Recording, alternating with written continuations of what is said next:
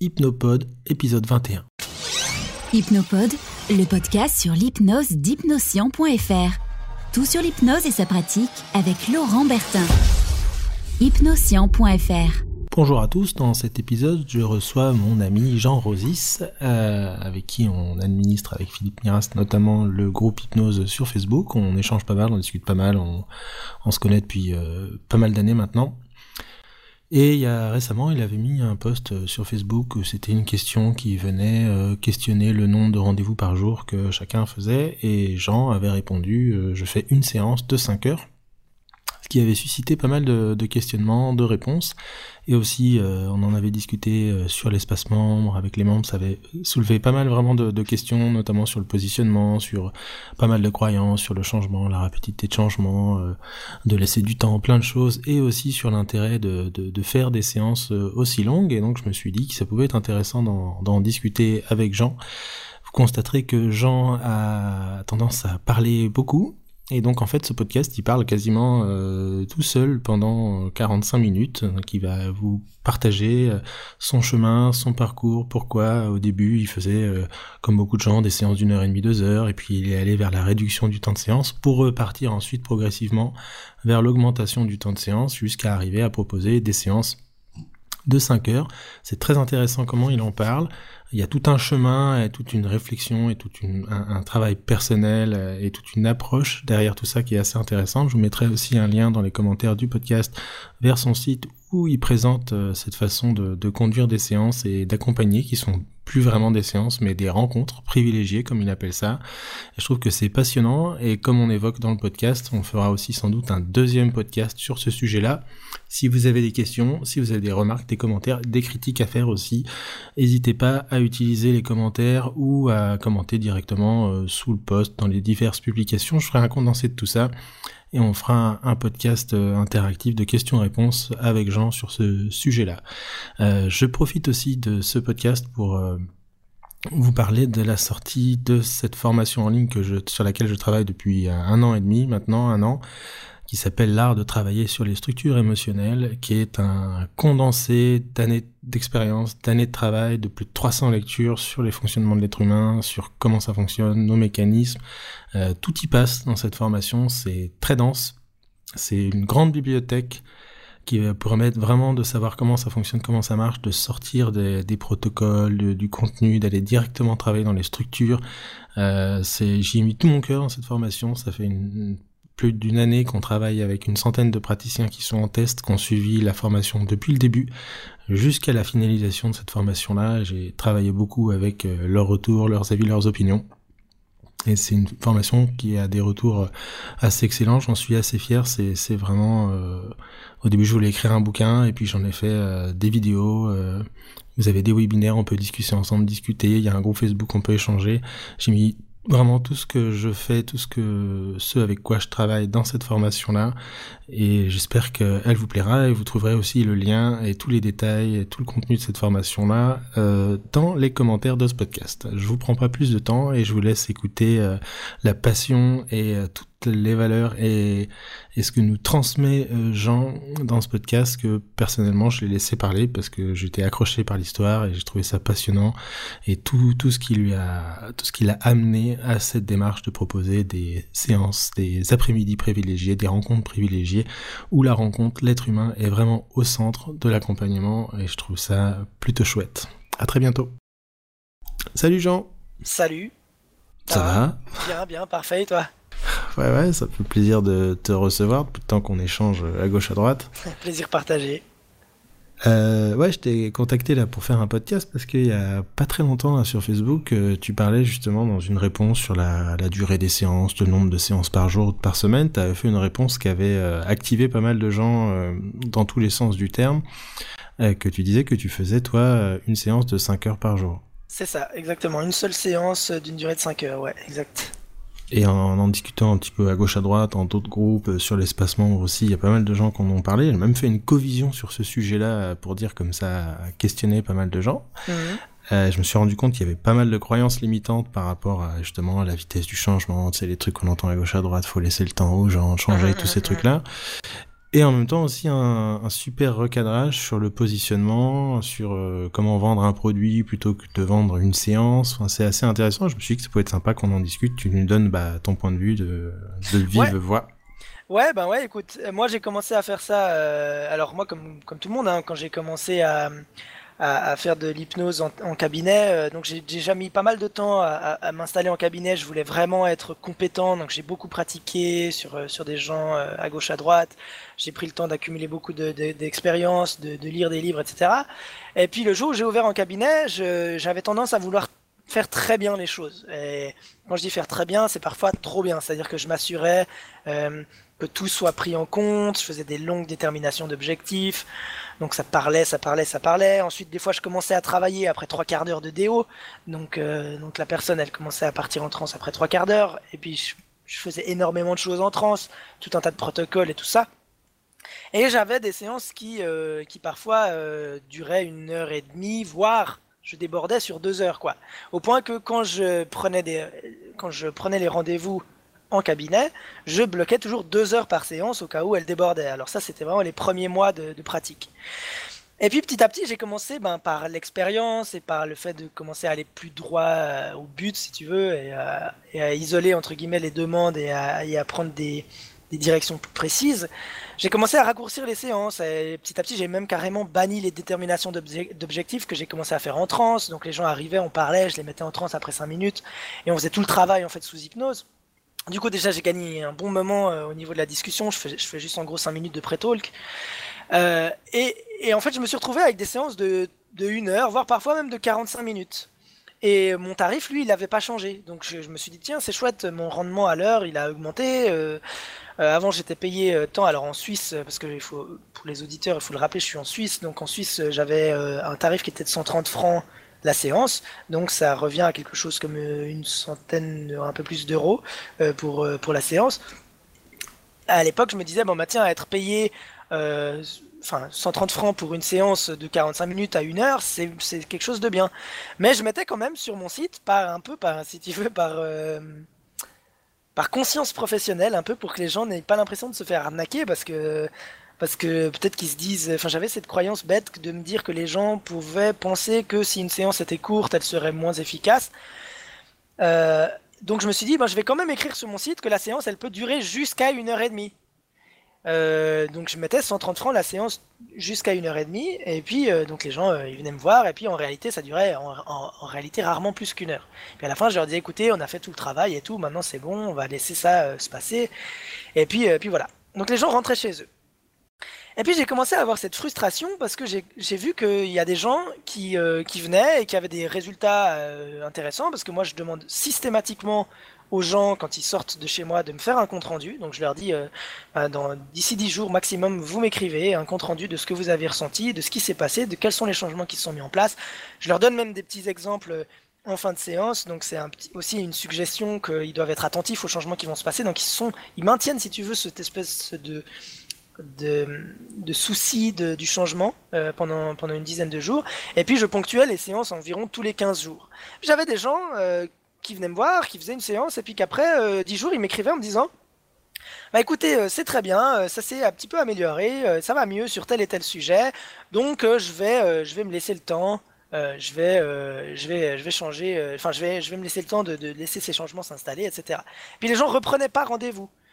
Alors j'ai commencé par la suite à, dire aux gens à la fin des séances, ben si vous êtes d'accord, on va déjà fixer une date pour la prochaine séance parce que je pense qu'il faut, j'estimais toujours au, au moment où la personne me parlait de son sa demande le nombre de séances qu'il faudrait, donc je leur disais ben ouais en deux trois séances ça devrait suffire, donc je leur, prescrivais des séances, puis je leur disais si vraiment dans, dans une semaine dans votre compte rendu vous me dites que tout est réglé, ben on annule la séance, il n'y a pas de problème.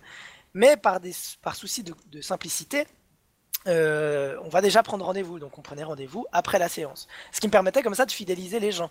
Mais j'avais quand même des gens qui annulaient parce que euh, avaient l'impression que tout était réglé. Puis j'étais un peu frustré parce que moi, quand, quand je parle avec les gens, et je pense que tu es comme ça aussi, je repère en fait tout ce qu'il y a derrière le problème qu'ils formulent. Je repère tous les enjeux qu'il y a derrière, tout ce qui tout ce qu'ils ont envie de transformer euh, et, souvent la demande du patient elle est elle est très limitée voire parfois c'est une pseudo demande euh, un écran de fumée quoi.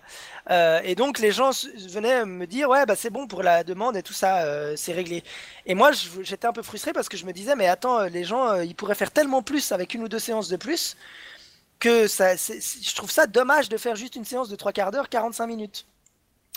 Donc j'ai encore migré vers un nouveau modèle que j'ai qui était tout simple. J'ai fait j'ai fait trois packs en fait. Et le pack de base, qui était un pack trois séances, c'était le minimum qu'il fallait prendre pour venir chez moi. C'était trois séances avec un petit rabais à la clé pour prendre les trois séances. Donc la personne qui venait chez moi, elle devait, euh, par un système informatisé, au moment où elle prenait rendez-vous, cliquer sur trois dates, séparées de 15 jours minimum, euh, et elle pouvait pas prendre rendez-vous sans prendre les trois dates.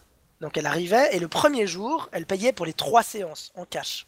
Donc comme ça, ça créait de l'engagement personne se dit bon, j'ai trois séances pour travailler, je paye maintenant, comme ça je vais revenir, etc. Ça évitait qu'il y ait des annulations.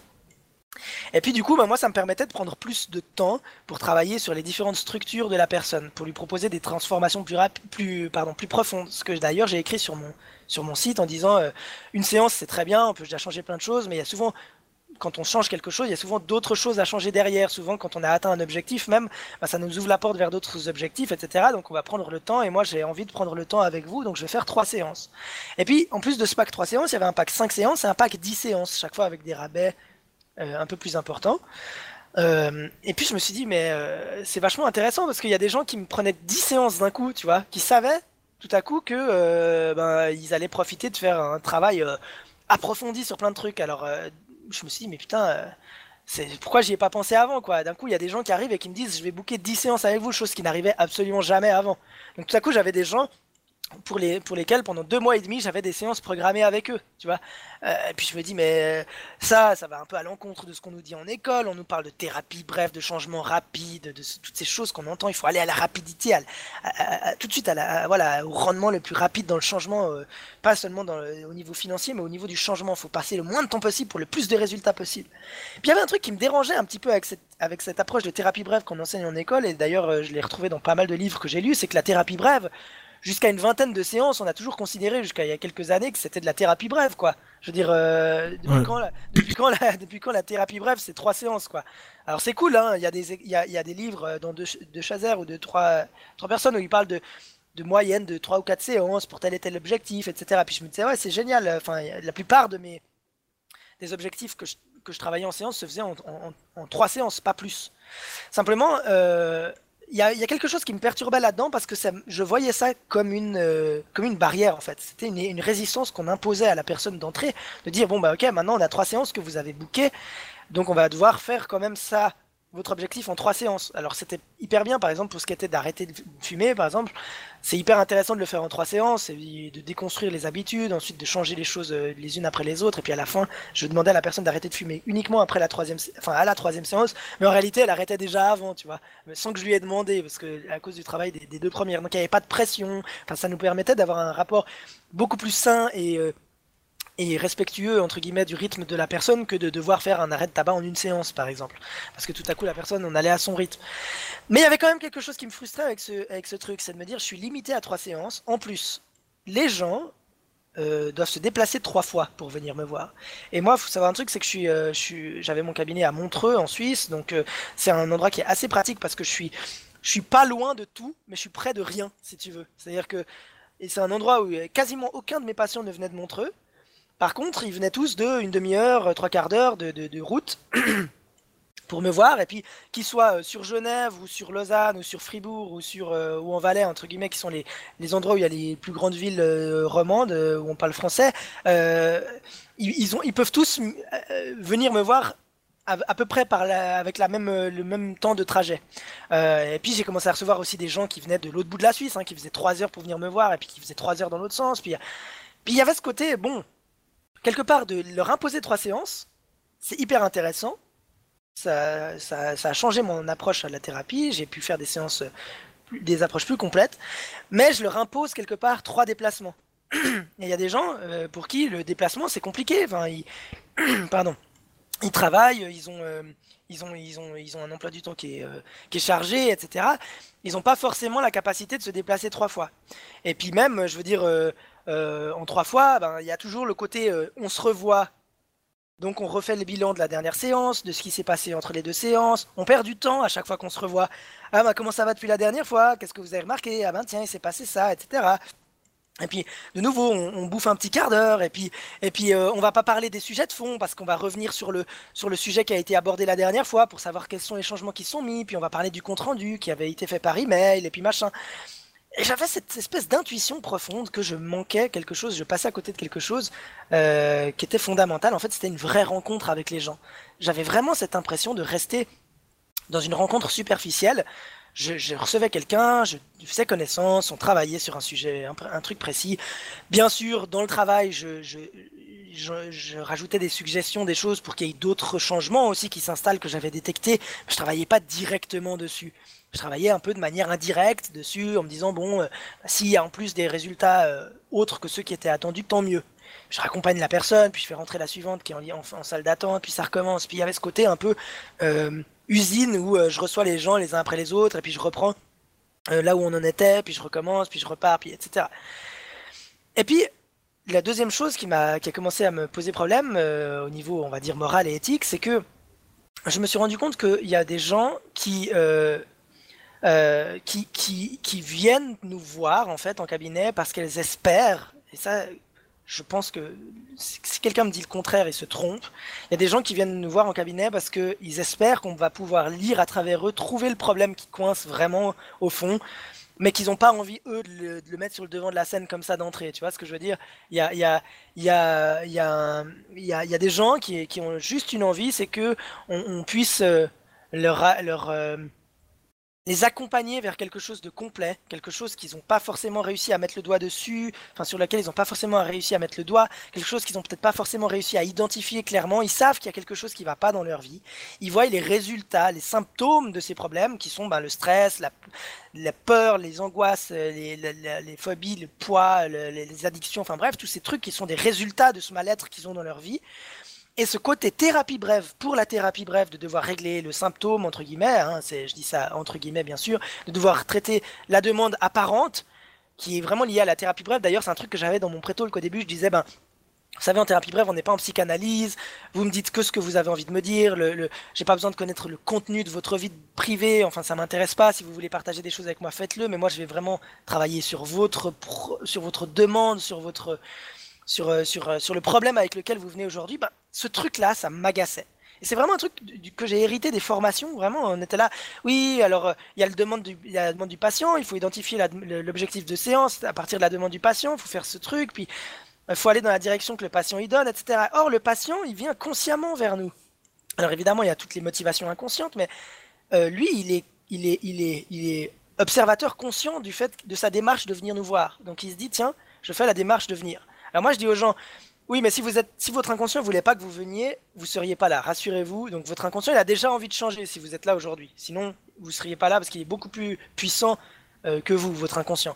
Mais en même temps, je leur disais ça et je me disais, mais en même temps, si leur inconscient il vient avec toutes les raisons inconscientes qu'il a de changer, tous les objectifs inconscients qu'il a derrière, est-ce que euh, c'est éthique de ma part? Est-ce que c'est une bonne manière de ma part de me contenter à la demande consciente? Est-ce que quelque part, je suis pas complètement dans une espèce d'incohérence de me dire je me je m'arrête à travailler sur la demande inconsciente de la personne euh, la demande consciente de la personne, ou en tout cas celle à laquelle elle a accès consciemment, et puis j'ignore complètement la demande inconsciente, parce que évidemment si je travaille en transe et que je fais une espèce de déo en transe avec des signalings et tout, je m'occupe un peu de la demande inconsciente, mais j'ai pas le temps vraiment de la comprendre, j'ai pas le temps de la de me la représenter dans son intégralité, de saisir quelle est la, voilà, il manquait pour moi une dimension fondamentale qui était cette espèce de rencontre, de vraie rencontre que j'avais avec les gens.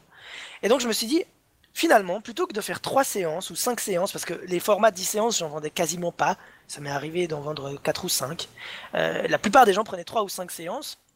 D'ailleurs, euh, l'avantage qu'ils avaient, c'est que si euh, leur demande était réglée avec le, nombre de séances qu'ils avaient euh, qu'ils avaient euh, réservé entre guillemets, ils avaient puis enfin je veux dire avec moins de séances que ce qu'ils avaient payé, ils avaient des séances à crédit. Donc en fait, euh, ils savaient que si dans six mois il y a un deuil ou un machin, ils peuvent venir me voir gratos pendant une heure pour travailler sur leur truc.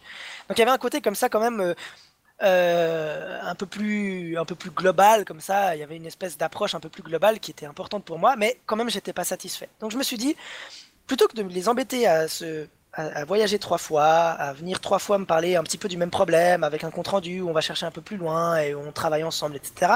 Et puis euh, de devoir terminer dans une certaine durée parce qu'il y a quelqu'un qui vient après, et puis d'avoir une espèce de pression comme ça, de, regarder ma montre, de euh, tout à coup. Euh, je fais une séance où je parle très peu, où il y a, des longs silences, bah, je suis en régulièrement en train de regarder ma montre pour être sûr, pour calculer le moment qu'il va falloir pour la sortie de transe, pour les suggestions post-hypnotiques, pour tout ça. Et donc je sais qu'il y a tel autre rendez-vous derrière. Ça m'empêche déjà. Il y a un rapport qui est cassé là déjà de devoir regarder sa montre. Il y a quelque chose qui cloche pour moi. Et donc j'ai décidé de faire de transformer ces packs en fait en rencontres particulières que j'ai appelées des rencontres privilégiées. Alors ce que je faisais, c'est qu'en parallèle de mes rencontres en cabinet, qui continuaient avec des packs 3 ou 5 séances, je ferais ce qu'on appelait une rencontre, ce que j'appelais une rencontre privilégiée, c'est-à-dire que la personne, elle payait l'équivalent de 5 séances en une fois. Je me déplaçais chez elle où que ce soit, parce que j'ai, euh, je peux me déplacer en Suisse pour vraiment pas cher grâce à un abonnement euh, de transport public.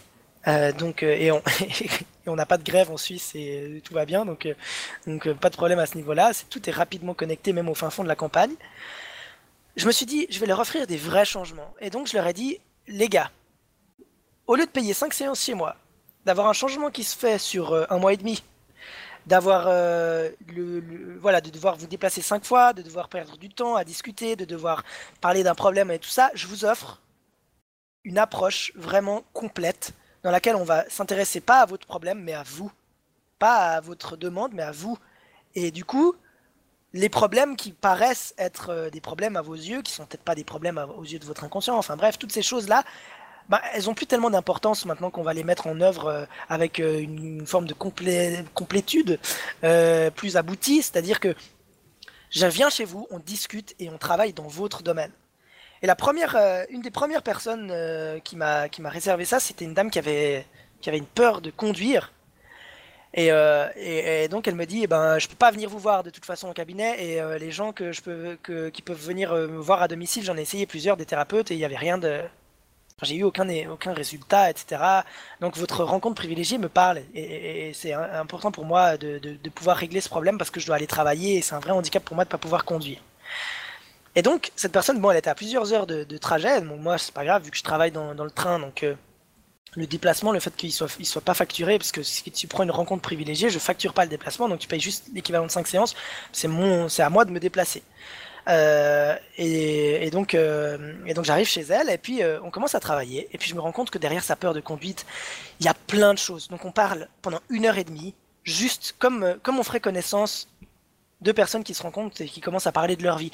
Je lui parle de ma vie, elle me parle de sa vie, on commence à échanger nos expériences, à trouver nos points communs, vraiment comme, deux personnes qui feraient connaissance. Et, elle commence à me parler du coup avec beaucoup plus de simplicité et beaucoup plus de sincérité que ce que je vois en cabinet en général de son enfance, euh, de, ses problèmes du passé, euh, de mauvaises expériences qu'elle a vécues, du décès d'un ami qui a été traumatisant, qui s'avérait avoir un lien avec sa peur de conduire, mais qui n'était pas du tout établi à la base, euh, de plein, plein, plein de choses que spontanément elle se mettait à m'évoquer alors que j'avais rien demandé, mais juste parce que j'étais chez elle, que je venais en lui disant on a tout l'après-midi devant nous et on va, on va prendre le temps de faire les choses. Et là, pour la première fois avec cette personne, je crois que c'était ma deuxième ou troisième rencontre privilégiée, je me dis putain ce format, il a quelque chose en plus. Il m'apporte vraiment une compréhension de la personne en tant qu'être émotif et pas juste euh, un cerveau sur pattes avec des processus qu'il faut adapter. Il y a, je comprends les émotions que je verrai en cabinet, je les vois avec plus de profondeur. Je connais son histoire, je comprends son voilà son, son, chemin, son chemin de vie, son histoire de vie. Et donc c'est comme quand on est avec sa meilleure amie ou quelqu'un de sa famille et qu'on arrive à trouver les mots justes parce qu'on connaît cette personne et qu'on trouve les choses qui touchent cette personne et qui génèrent des changements. Et ben là, j'ai pour la première fois cette même sensation. Je me dis, tiens, là il y a quelque chose qui se passe. Et donc on commence à travailler au bout d'une heure et demie. Je lui fais fermer les yeux, faire des exercices, on rigole, on pleure, on se marre, on, se lève.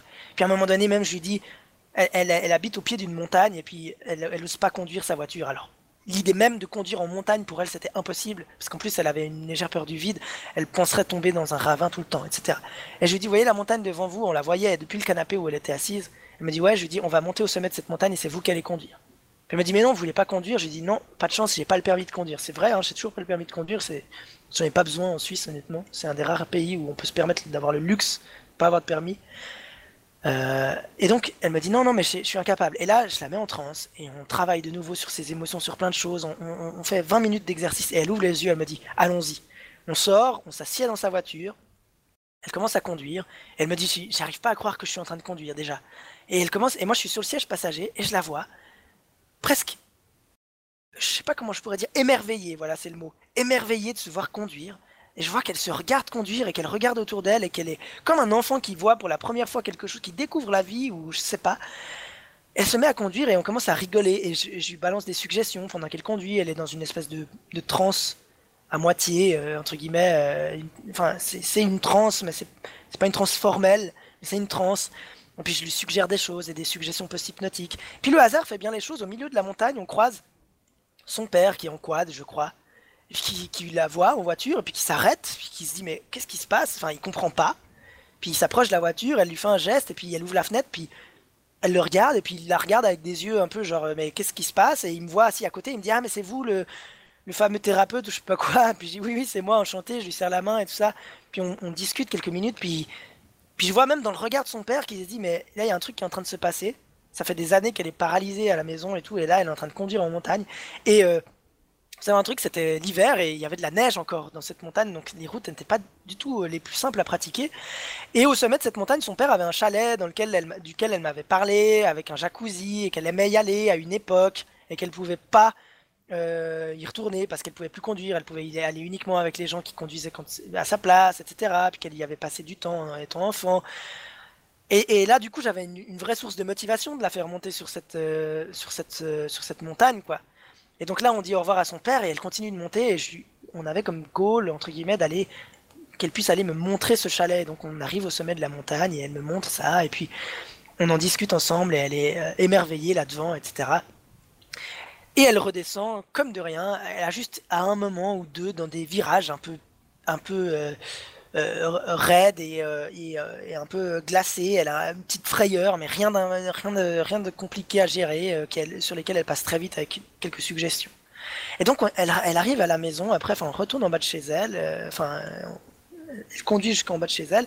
On s'arrête en bas de chez elle et puis elle, elle, elle, coupe le contact et puis vraiment elle reste quelques minutes comme ça euh, dans un silence, une espèce de. Je pense qu'il y avait une transe qui s'était relancée, euh, une transe plus profonde. Et, euh, et vraiment, je pense qu'il y a. Je, pouvais presque voir dans ses yeux la reprogrammation dans son cerveau, si tu veux. C'est comme si je, je, pouvais détecter le disque dur mental qui faisait et puis qui était en train de remettre tout un tas de choses en place qui pendant des années avaient été compliqué, euh, qui avait été euh, euh, voilà mal géré, etc. Avec des mauvaises solutions. Et puis tout à coup on sort et puis on retourne chez elle et puis là elle, c'était plus la même personne. Vraiment j'ai vu, j'avais déjà eu hein, cette sensation en cabinet. Enfin tout le monde l'a déjà eu j'imagine en tout cas si on est un bon thérapeute où quelqu'un euh, vient nous voir et puis la, la, fois suivante où il vient on, on reconnaît plus la personne. Elle a, elle a déjà un grand sourire son visage qui s'est illuminé etc euh, et là j'ai pu vraiment le voir en temps réel quoi. En, en l'espace de quelques minutes j'ai vu ce changement s'opérer. Je me suis dit mais toutes ces conneries qu'on nous raconte de nous dire oui, mais il faut foutre les gens en transe, et puis après il faut les laisser le temps de. Je me souviens, j'avais. Euh, euh, donc moi j'étais à l'Arche, hein, euh, mais j'ai fait plein d'autres écoles, mais il y avait une, séance d'analyse de, séance à l'Arche, et puis à la fin de la séance, je vais pas citer la personne, mais elle nous avait dit oui, moi après les séances, je parle pas. Une fois que j'ai ramené la personne de trans, et ça je l'ai fait pendant une époque, je l'ai pris ce truc de cette personne en me disant ah ouais c'est une bonne idée. Puis finalement je m'en suis débarrassé elle dit après la séance, les gens ils sont un peu dans les vapes et tout. Je, les, leur dis bon voilà maintenant il faut, on va laisser le travail se faire. Je vais pas trop parler pour que votre inconscient puisse continuer à faire le travail. Et puis euh, vous allez sortir d'ici et puis prenez euh, l'air cinq minutes avant de prendre votre voiture histoire de voilà de respirer. Et puis puis il, il, renvoyait les personnes comme ça sans, sans, beaucoup parler après les séances. Et puis euh, il disait mais vous savez c'est très important de laisser le travail se poursuivre et puis de demander à la personne de faire des comptes rendus et puis de, de, en tout cas d'avoir un suivi, de savoir ce qui s'est passé pour la personne, parce que le travail il se continue pendant les rêves et tout ça. Alors oui, effectivement, il se continue pendant les rêves. Mais il n'y a aucune raison pour qu'on ne puisse pas le faire tout de suite, ce travail en réalité. Et puis, non, non, seulement de le faire tout de suite, mais de le faire bien mieux en réalité. Tout à coup, je me dis, mais attends, ce truc qu'on nous vend en cabinet de ah il faut espacer les séances, faut pas faire des séances trop rapprochées, c'est des questions qu'on voit. Faut pas faire des séances trop rapprochées parce que le travail doit se faire euh, entre les séances et puis il faut. Puis là je me dis mais putain mais si ça se trouve tout ça en fait c'est des conneries quoi. Et donc je rentre de cette séance donc on finit le travail et tout machin. Et puis finalement, euh, elle me réécrit quelques temps après en me disant que tout est quasiment réglé, qu'il y a encore un petit problème. J'ai encore été la voir pour deux heures où, euh, où on a pris la voiture ensemble pour aller jusqu'à. Parce qu'en fait, elle a, en fait, elle, voilà, elle a changé de travail, puis elle avait un, nouveau travail euh, beaucoup plus loin. Puis elle voulait juste que la première fois qu'elle se, qu'elle allait euh, dans cette nouvelle, euh, à, son nouveau travail, je sois avec elle. Je sais pas pour quelle raison, mais certainement qu'inconsciemment il y avait un besoin de revivre un peu l'expérience qu'on avait vécue ensemble sur la montagne. Bref, je suis allé la voir, on a fait une petite séance, ensuite on a conduit ensemble jusqu'à son nouveau travail, et puis elle est rentrée. Et puis là, je rentre chez moi, puis je me dis, mais putain, mais ça fait des années que je m'emmerde à faire des séances en cabinet avec des gens où je leur dis qu'il faut laisser 15 jours entre les séances, où je prends des comptes, des comptes rendus, où je, je, je, je, pars de leur, du travail de la dernière fois, et puis on continue, puis machin, et tout ça. Et si je, je partais du principe euh, que j'allais faire euh, uniquement ce genre de choses alors petit à petit, j'ai commencé à mettre en avant les rencontres privilégiées. C'est-à-dire que sur mon site internet, c'était pas donc j'avais toujours mon cabinet évidemment, je lui, euh, je lui donnais que quelques jours par mois à mon cabinet, c'est-à-dire que les gens qui voulaient enregistrer, enfin qui voulaient s'inscrire pour des séances en cabinet, moi les prises de rendez-vous se font toujours en ligne, de manière automatique, ben, ils avaient que euh, le jeudi et le vendredi en cabinet, et les trois jours de la semaine, les trois premiers jours de la semaine, c'était que pour les rencontres privilégiées. Je me mettais comme ça en avant, et puis euh, j'expliquais bien que les rencontres privilégiées c'était le meilleur moyen de changer, et que les rencontres en cabinet, ben, il y avait le désavantage des déplacements, etc., que c'était le même prix, euh, mais qu'en plus il devait, ben, il devait se déplacer et puis que euh, en gros on allait un peu moins travailler entre guillemets. Alors euh, peut-être que plein de gens ne seront pas d'accord avec moi, hein, c'est pas grave, c'est l'expérience, c'est mon expérience qui parle. Je leur disais en gros, ben, on a le choix, soit je viens chez vous, on travaille chez vous ou au travail ou n'importe où, et on fait, on part de vous et de votre vie et on comprend d'où viennent vos problèmes et on, et on retransforme l'intégralité de ce que vous avez à faire et de ce qu'on va faire ensemble euh, ou alors, ben, vous venez me voir 5 fois en cabinet, ça coûte le même prix.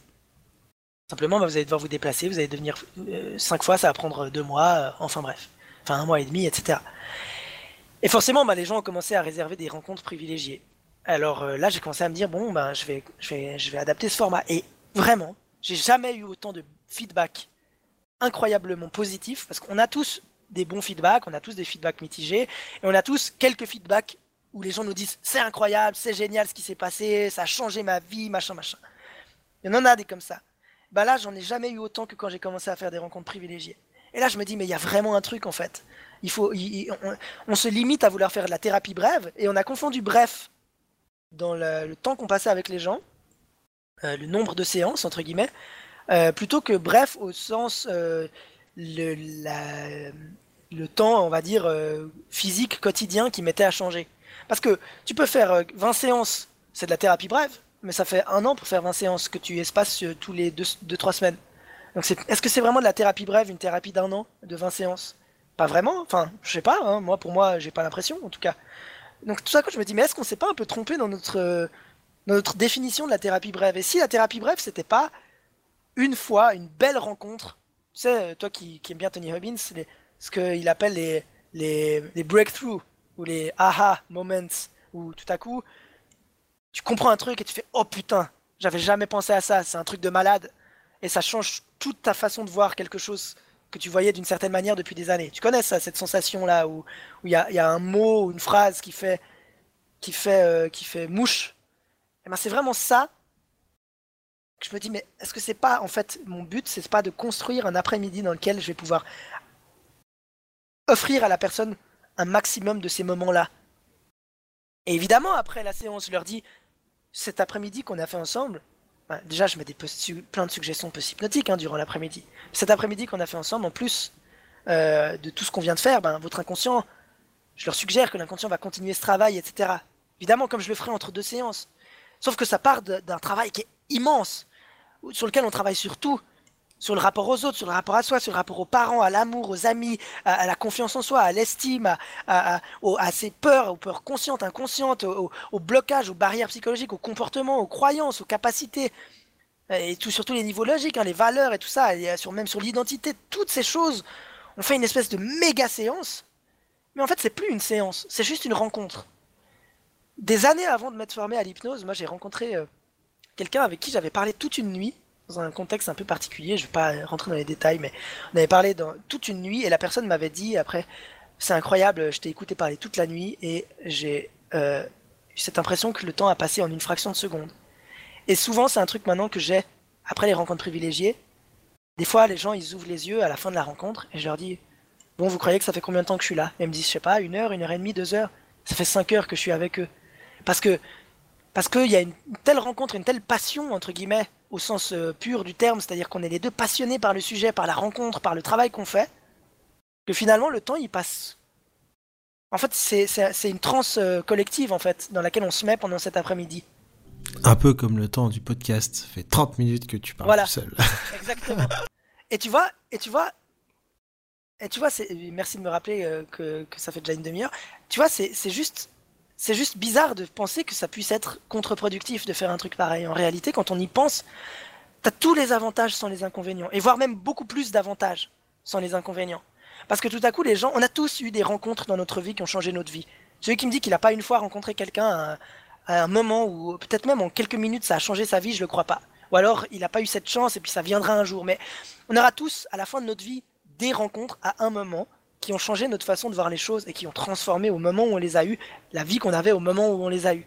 Et, vraiment, mon but, c'est de créer le contexte le plus favorable pour créer ça. Et, ça va jusqu'à, tu vois, par exemple, moi, jusqu'à mes 18 ans, je fumais.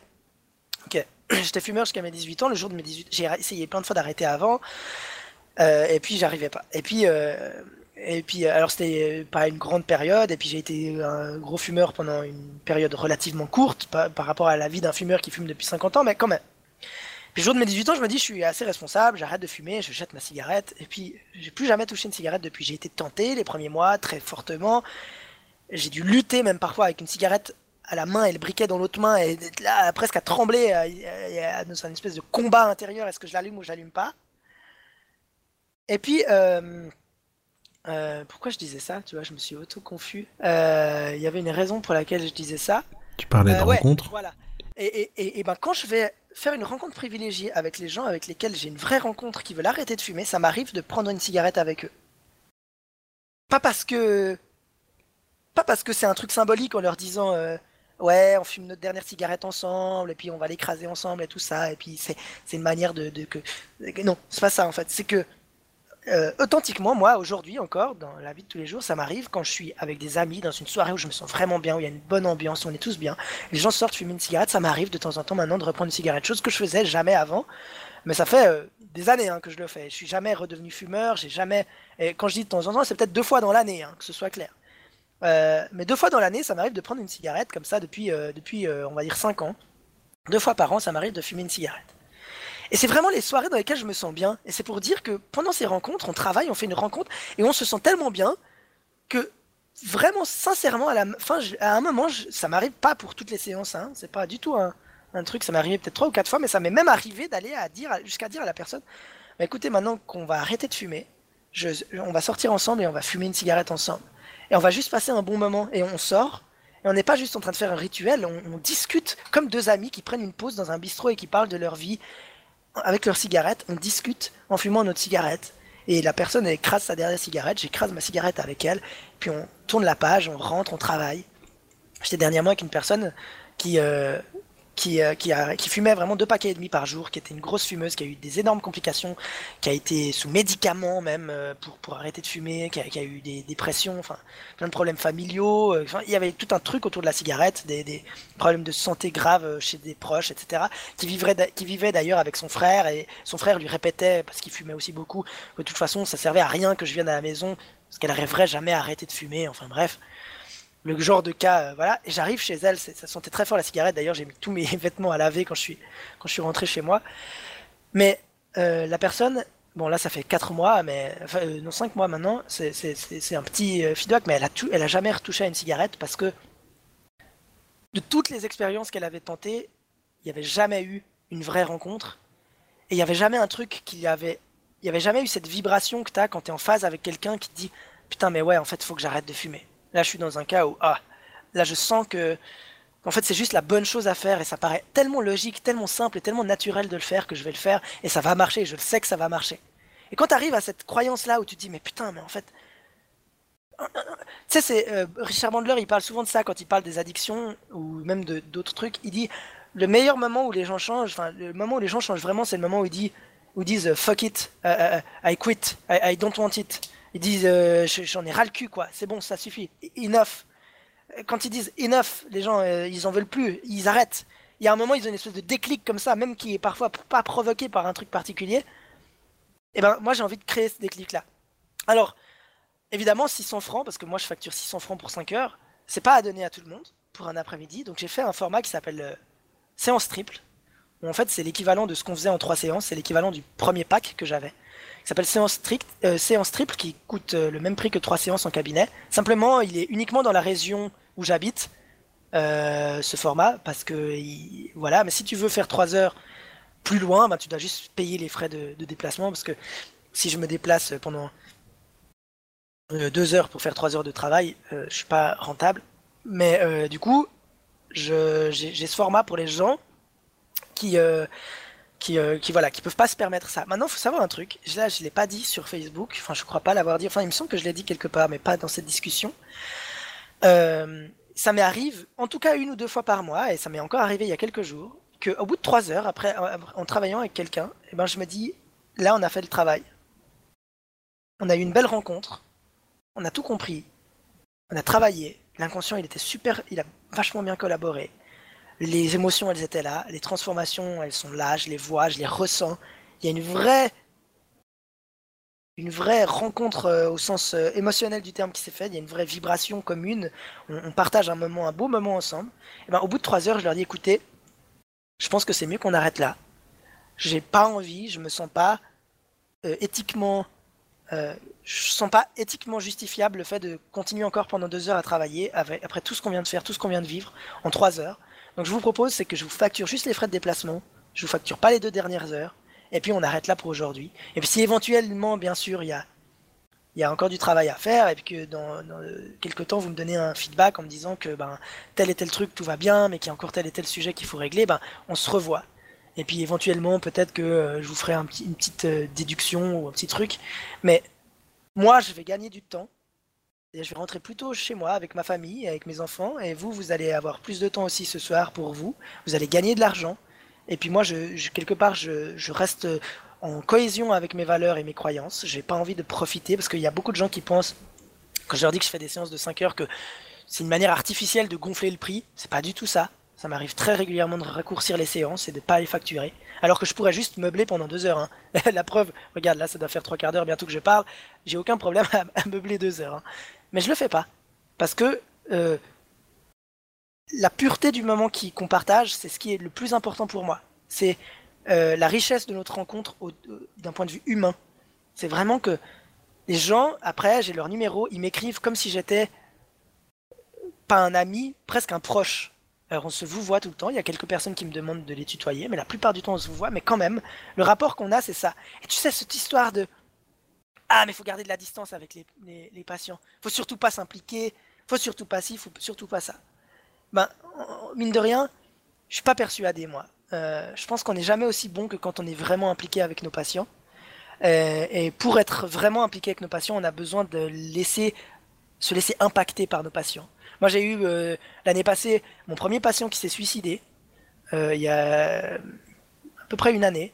En fait, je suis devenu ami avec euh, sa fiancée de l'époque, enfin qui est, qui est maintenant entre guillemets sa veuve, qui, qui, était une patiente régulière que je vois plusieurs fois dans l'année, encore, encore aujourd'hui. Et un jour, elle m'envoie son, son, fiancé en me disant Écoute, il va pas très bien. voilà, il sait pas trop ce qu'il a, mais il va pas bien. Et donc je le vois, et le mec hyper dans le contrôle en cabinet, tu vois. Première rencontre. Il avait pris trois séances, il paye trois séances, première rencontre. On discute. Je vois qu'il me mène en bateau. je le, provoque, je, le questionne, je fais tout ce que je peux. Il me mène en bateau. je sens qu'il y a une carapace qui veut pas enlever. Et donc je me dis, mais c'est pas grave, j'ai trois séances. On va avoir le temps de se rencontrer. On va avoir le temps de se connaître vraiment. Et, euh, et euh, voilà, c'est pas arrivé malheureusement. Il m'a il amené en bateau euh, après une séance le mercredi ou le jeudi, je crois qu'on s'est vu. Le samedi, j'étais en train de faire des courses avec ma femme dans un centre commercial et je reçois un message audio sur WhatsApp de sa fiancée qui, pleure. Et, et, je comprends en fait à la seconde même où j'entends le message audio que, que ça va pas.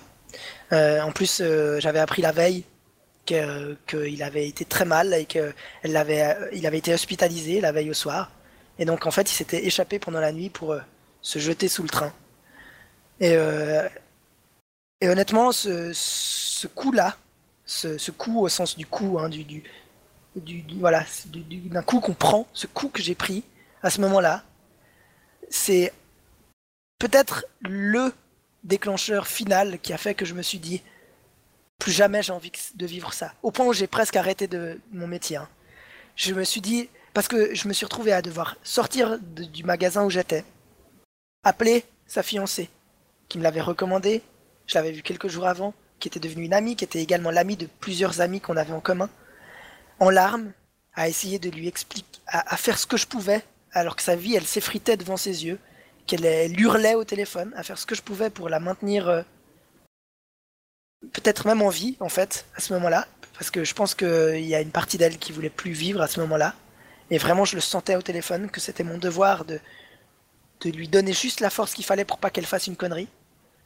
Et je suis resté trois quarts d'heure dans ce centre commercial à faire des allers-retours au rez-de-chaussée, au téléphone avec elle. Et, euh, et je me suis dit, ce truc-là, il serait pas arrivé si j'avais eu le temps d'avoir une vraie rencontre avec ce mec. Si j'avais si j'avais eu trois heures devant moi, si j'avais pas eu quelqu'un derrière qui attendait pour venir, j'aurais eu le temps. Je me suis dit bêtement, j'ai le temps, je vais le rencontrer. À aucun moment je me suis, je me suis douté qu'il avait des pensées suicidaires. À aucun moment, ni elle d'ailleurs. Elle ne savait pas. Elle l'a appris la veille au soir, raison pour laquelle il, il a été hospitalisé. Et, euh, et, la nuit même, il, il a passé à l'acte. Mais à aucun moment, moi, j'ai vu cette détresse-là, dans ses, dans ses yeux, dans ses réponses, dans, rien. Et Dieu sait si je suis bon hein, pour lire les gens. Et ceux qui me connaissent le savent à quel point je cerne les gens très vite, en une fraction de seconde. Et ben lui, j'ai rien vu. Ça faisait des années qu'il montait au monde. Il était tellement perfectionniste dans son mensonge que j'ai rien vu. Et ça, là, je me suis dit pendant plusieurs jours, j'arrête, j'en peux plus. Ce genre de truc-là, ça m'a tellement marqué, en fait, ça m'a tellement affecté par cette cette implication que j'ai avec mes clients, que j'étais prêt à me dire c'est peut-être pas pour moi en fait ce métier. Je supporterais pas que ça m'arrive encore une fois ça. Et finalement, la réponse qui a émergé de ça après quelques semaines encore en cabinet de pratique, c'est je vais arrêter le cabinet. Je vais à partir de novembre, et donc c'est juste à partir de novembre 2017, j'arrête complètement le cabinet. J'offre uniquement les rencontres privilégiées et les séances triples. Les gens qui m'avaient payé des séances en cabinet d'avant que j'arrête, ben, je les recevrai encore ou j'irai les voir chez eux, enfin bref. Mais une fois que j'ai honoré mes réservations, j'arrête en cabinet. Plus jamais, je veux prendre le risque de passer à côté de ce genre de choses. Plus jamais, je veux me dire que j'ai peut-être laissé quelqu'un partir de chez moi avec une chose que j'ai pas vue, parce que j'ai pas eu cette capacité de m'impliquer avec cette personne et d'avoir une vraie rencontre avec cette personne. Et je pense que c'est c'est vraiment le, déclic qu'il y a eu chez moi, c'est ça. Et en toute honnêteté, je gagne un peu moins d'argent depuis que je l'ai fait, parce qu'il y a plein de gens qui étaient attirés par le format cabinet. Puis évidemment, c'est récent, donc euh, le temps que, les gens comprennent qu'il n'y a plus que ça, qu'ils peuvent que me voir sur un après-midi et plus en cabinet et tout ça. Il y a des gens bah, qui venaient me voir régulièrement qui, qui comprennent pas trop et qui du coup sont un peu largués, mais bon, c'est un choix que j'ai fait que j'assume eh ben, je gagne un peu moins d'argent qu'avant parce que tous mes jours ne sont pas remplis. Je fais pas 30 rencontres privilégiées par, par mois, enfin 25. J'en fais, mais j'en fais pas 25. Mais en même temps, j'ai cette euh, sérénité et cette euh, capacité de me dire je, je m'implique avec les gens et je suis pas juste quelqu'un, je suis pas juste leur thérapeute. Je suis euh, presque un confident et ils ont confiance en moi, et c'est mon rôle d'avoir euh, la capacité de leur donner cette confiance. Et après, quand ils m'écrivent, en général après les séances, pour me donner des nouvelles ou juste pour me remercier, le rapport que j'ai avec eux, il est vraiment très différent de celui que j'avais avec mes patients avant. C'est un vrai rapport euh, d'amitié profonde, si tu veux. Donc voilà, je, je pense que j'ai largement dépassé les trois quarts d'heure. Je ne veux pas faire trop long non plus, mais euh, il y avait plein de questions dont tu m'as parlé avant ce podcast sur, sur est-ce qu'on peut vraiment faire les trucs, est-ce que c'est rentable, est-ce que si, est-ce que ça. Je ne connais pas une seule bonne raison qui survive à l'épreuve des faits qui n'encouragerait pas tout le monde à faire ça. Alors je dis pas que c'est mal de faire des séances en cabinet. Dieu sait si j'ai déjà pu avoir des résultats incroyables et, une approche très, gratifiante en cabinet de, voir tout ce qu'on peut faire avec des séances en cabinet. Maintenant, pour moi, à mon sens, le, vrai, euh, le, vrai aboutissement d'un rapport euh, de thérapie brève, c'est euh, ce moment justement de, presque de communion avec l'autre où on peut ensemble traverser un, travail qui est important pour la personne. Et c'est vraiment ça que, que je pense être ma, en tout cas ma voix qui, qui, me convient. Donc voilà pourquoi euh, je pense que c'est c'est aussi important de, prendre le temps avec les gens. Et si vous avez tendance à, et là je m'adresse vraiment aux auditeurs, si vous avez tendance à, parfois devoir bâcler des séances, vous avez l'impression que vous les terminez trop vite parce qu'il y a quelqu'un qui est derrière et que le temps passe et que. Posez-vous la question. Est-ce que vous n'auriez pas meilleur temps de. Ne serait-ce que d'augmenter un peu vos tarifs, parce que ça j'en ai pas parlé, mais je l'ai fait à un moment aussi. Je suis passé par ce moment où j'ai augmenté mes tarifs pour avoir moins de demandes, pour pouvoir faire des séances plus longues.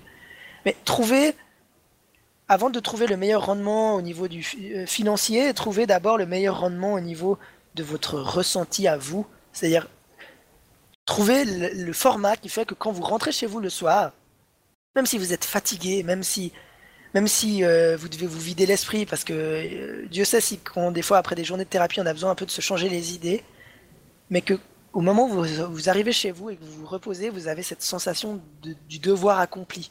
Vous avez bien fait votre travail, vous avez, bâclé aucune, séance, vous avez pris le temps de comprendre les gens et vous, vous savez euh, consciemment et dans votre conscience, en pleine conscience, que vous avez fait les meilleures choses que vous pouviez faire pour cette personne. Et je pense honnêtement que vous trouverez ça beaucoup plus gratifiant et beaucoup plus plaisant que de, que de devoir assurer un, certain rendement en termes de quantité de séances euh, particulières, etc. Vous pouvez avoir le même salaire en adaptant. Aujourd'hui, euh, je gagne beaucoup plus d'argent que quand j'ai commencé à travailler. J'en gagne un peu moins que, que l'année passée, mais je, suis très euh, confiant sur l'avenir et je sais très bien, notamment parce que maintenant je commence aussi à travailler avec des sportifs sur le même format, sur des après-midi. Euh, c'est un truc que j'adore faire, qu'on peut avoir le même salaire en faisant moins de séances et des séances plus longues et avoir des plus belles rencontres. Donc, euh, donc voilà, si je sais pas maintenant si tu veux encore aborder quelque chose ou si on, va gentiment faire le mot de la fin, mais mais voilà ma ma vision du truc, ma perception du, du truc quoi. Eh ben, merci pour le partage. L'idée, c'est que j'avais plein de questions à te poser, mais je, crois que c'est le, podcast où j'ai le moins parlé de tous les podcasts. Bah, comme ça, tu as une, une, bonne excuse pour m'inviter dans un prochain podcast une autre fois, et tu me poseras toutes ces questions. je pense que c'est intéressant de faire une suite, parce qu'il y a plein de trucs à dire. Ouais, bien sûr, y a, y a, euh, là je pourrais continuer encore pendant deux heures. Hein, ouais, non, je sais, je te connais. Alors pour ceux qui nous écoutent, j'avais anticipé, enfin en tout cas essayé d'anticiper en disant à Jean, euh, fais gaffe. Mais en même temps, c'était chouette de comment tu racontes le chemin, puis les émotions qu'on sent derrière tout, mm. puis les, les, valeurs et tout ça, ce que tu incarnes quand tu le fais. Après, évidemment, à chacun de. Bien sûr, bien sûr. Pour moi, il y a.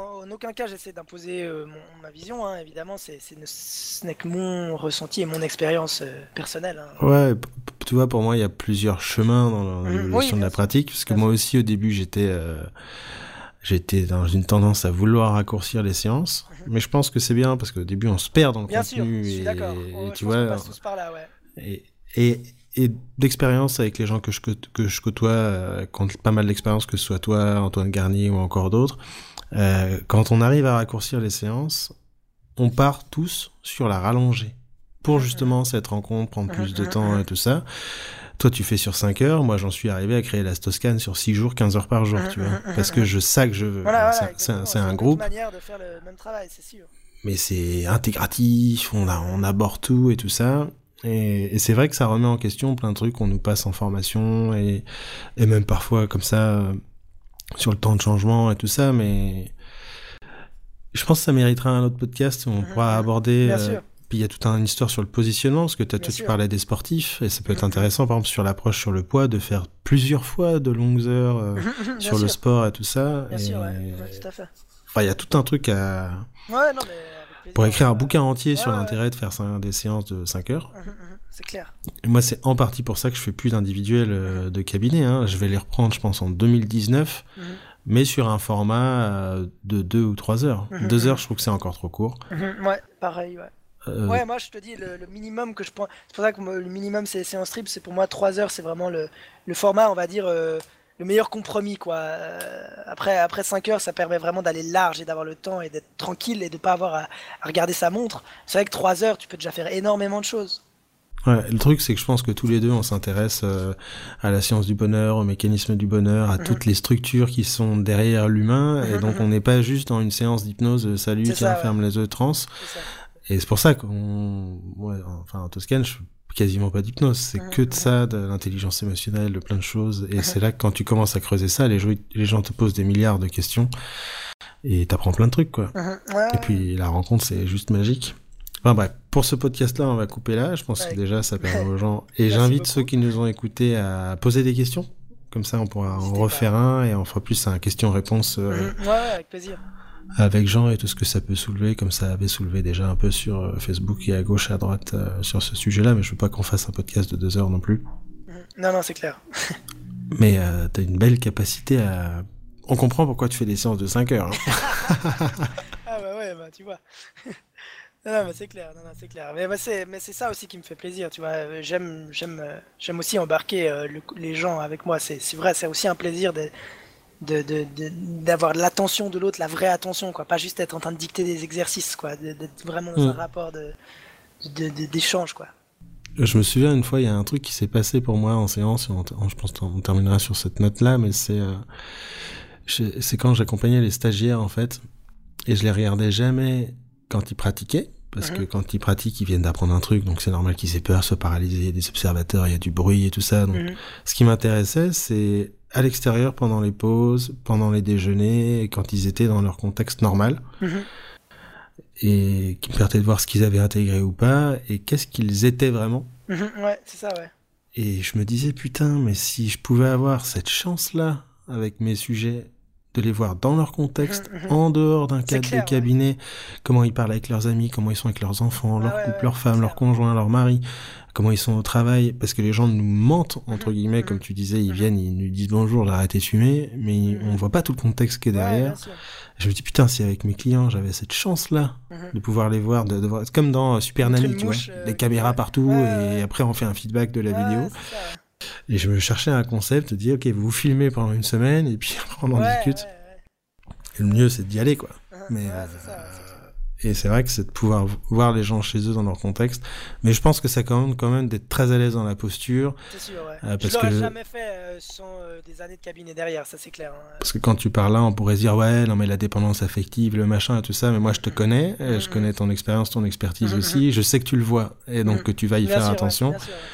Et je pense qu'on arrive à ce type de démarche euh, une fois qu'on a déjà pas mal essuyé et expertisé pas mal de trucs. Quoi. Je suis d'accord avec toi. D'ailleurs, j'ai plusieurs amis thérapeutes qui, euh, quand j'en parle avec eux, me disent Mais moi, je suis pas encore capable d'arriver là. Idéalement, j'aimerais bien pouvoir faire un truc comme ça, mais je me sens pas encore capable. Et je, suis tout, je comprends tout à fait. Moi, il m'a fallu vraiment 50 euh, cabinets pour, pour passer à, à, cette décision. Quoi. Enfin, je veux dire je pense qu'une première étape, c'est de décomposer en, en, en, en pack en disant on mhm. fait plusieurs suivis et de vendre des programmes plus que des séances. Exactement.